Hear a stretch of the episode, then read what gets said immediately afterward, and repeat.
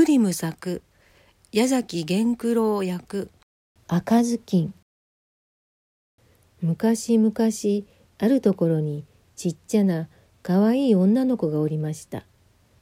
その子はちょっと見ただけでどんな人でも可愛くなってしまうような子でしたが誰よりも一番可愛がっていたのはこの子のおばあさんでした。おばあさんはこの子の顔を見ると何でもやりたくなってしまって一体何をやったらいいのかわからなくなってしまうほどでした。ある時おばあさんはこの子に赤いビロードでかわいい頭巾をこしらえてやりました。するとそれがまたこの子にとってもよく似合いましたのでそれからはもう他のものはちっともかぶらなくなってしまいました。それでこの子はみんなに赤ずきんちゃん赤ずきんちゃんと呼ばれるようになりました。ある日お母さんが赤ずきんちゃんを呼んで言いました。赤ずきんちゃんちょっとおいで。ここにお菓子が一つとぶどう酒が一瓶あるでしょ。これをねおばあさんのところへ持って行ってちょうだい。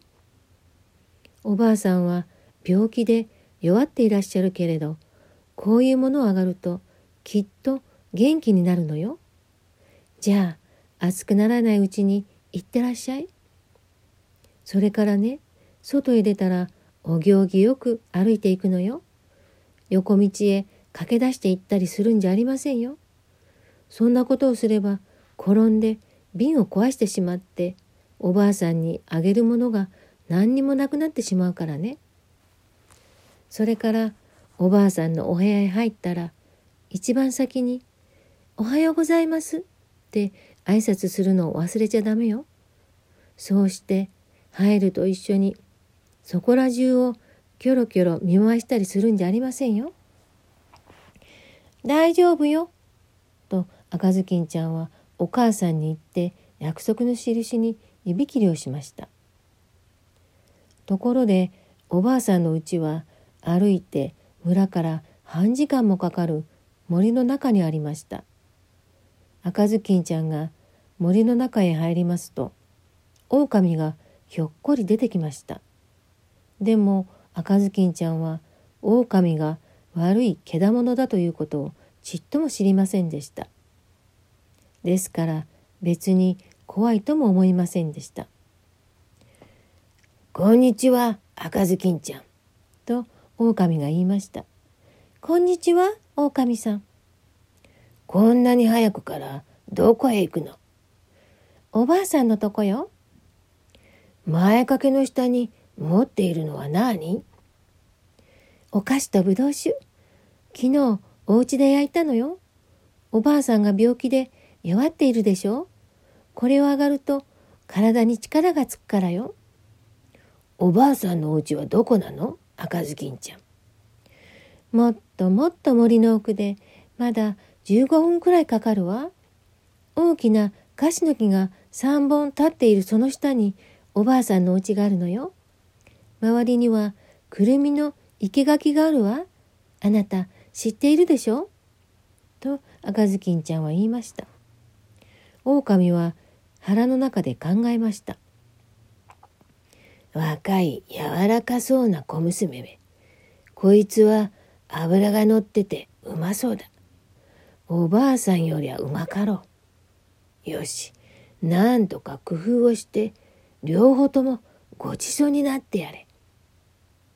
そこで狼はしばらくの間赤ずきんちゃんと並んで歩いていきましたがやがて「赤ずきんちゃんまあそこら中に咲いているきれいな花を見てごらんよ。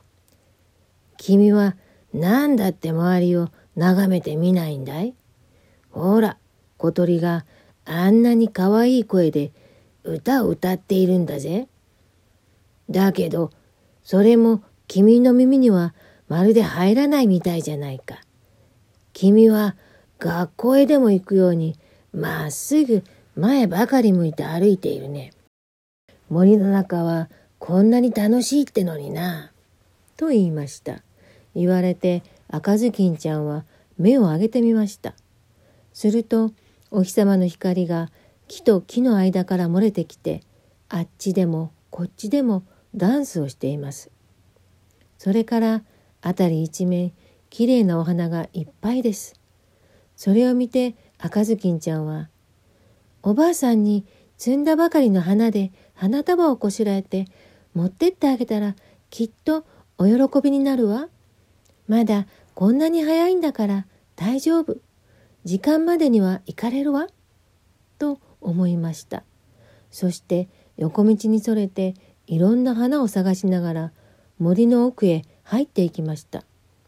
そうして花を一つ折るたびにもっと先へ行ったらもっときれいな花があるような気がするのでした。こうして花から花を探して歩いているうちにだんだん森の奥へ奥へと入り込みました。ところが狼の方はその間にまっすぐおばあさんの家へかけていってトントンと戸を叩きました。どなたですかね赤ずきんよ。お菓子とぶどう酒を持ってきたの。あげてちょうだい。取っ手を押しておくれ。とおばあさんが大きな声で言いました。おばあちゃんはね、体が弱っていて起きられないんだよ。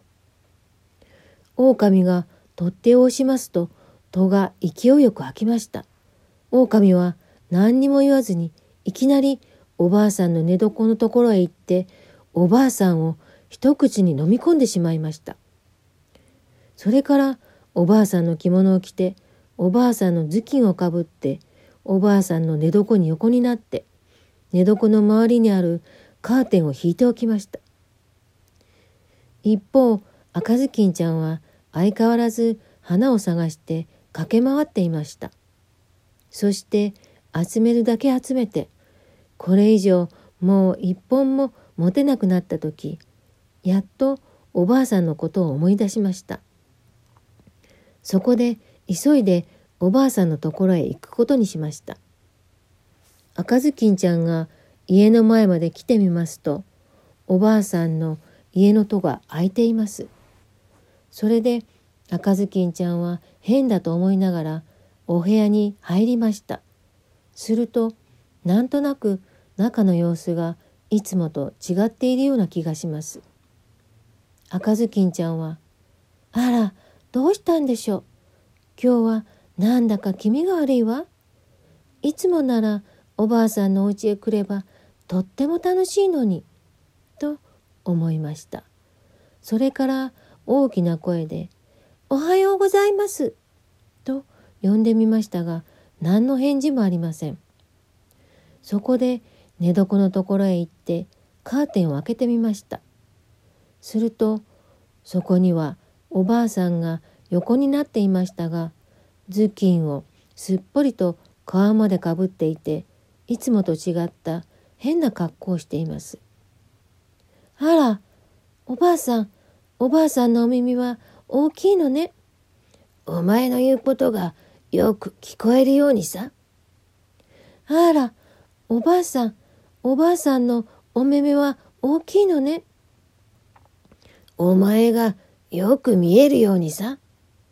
あら、おばあさん、おばあさんのお手手は大きいのね。お前がよくつかめるようにさ。でも、おばあさん、おばあさんのお口は怖いほど大きいのね。お前がよく食べられるようにさ。狼はこう言い終わるか終わらないうちにいきなり寝床から飛び出してかわいそうな赤ずきんちゃんをパックリと一飲みにしてしまいました。狼はお腹がいっぱいになりますとまた寝床に潜り込んで眠ってしまいました。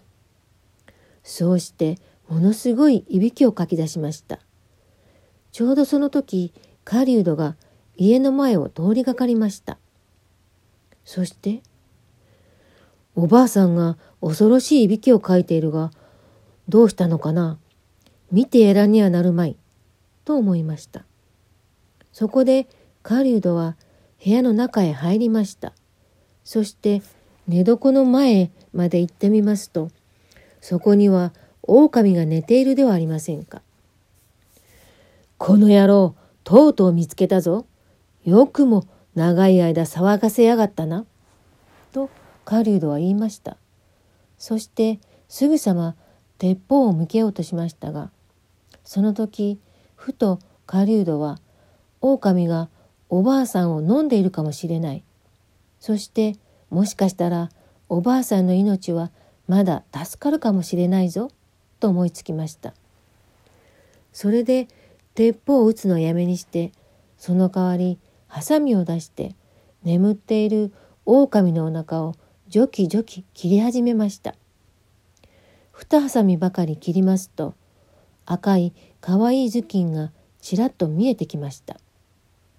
もう二ハサミばかり切りますと女の子がぴょんと飛び出してきました。そして「ああびっくりしたわ。狼のお腹って真っ暗ね」と大きな声で言いました。それからおばあさんもまだ生きていて狼のお腹の中から出てきました。でもおばあさんは弱りきってやっと息をしていました。赤ずきんちゃんは素早く大きな石をたくさん持ってきてそれを狼のお腹に詰め込みました。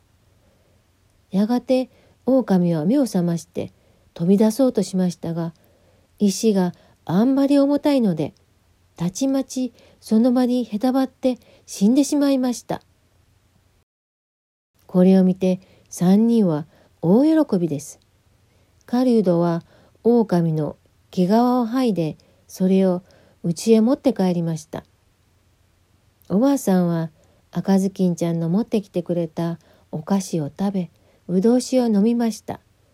それでまたすっかり元気になりました。でも赤ずきんちゃんはこれからもう二度と一人っきりで森の中の横道に入っていくようなことはよそっと。お母さんがいけないとおっしゃったんですもの、と考えました。グリム作赤ずきんおしまい。朗読はすずらんでした。